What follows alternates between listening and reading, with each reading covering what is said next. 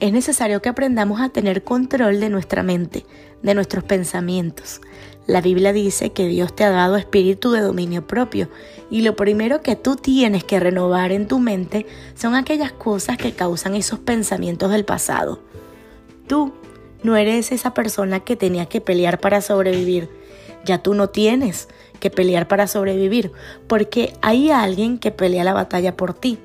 Ya tú no tienes que estar recordando con odio lo que te hicieron en el pasado.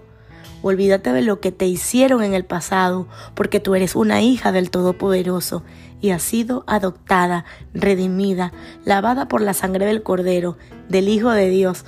Ahora tú, mujer, tienes una nueva familia y puedes vivir una vida totalmente diferente.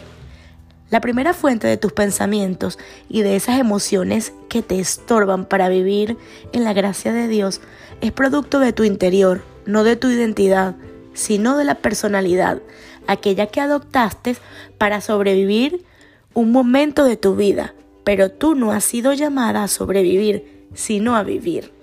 Mujer, permítele al Señor pelear todas y cada una de las batallas que la vida te presente no bajes los brazos porque el Señor tu Dios está contigo a donde quiera que vayas y ante cualquier situación que se te presente.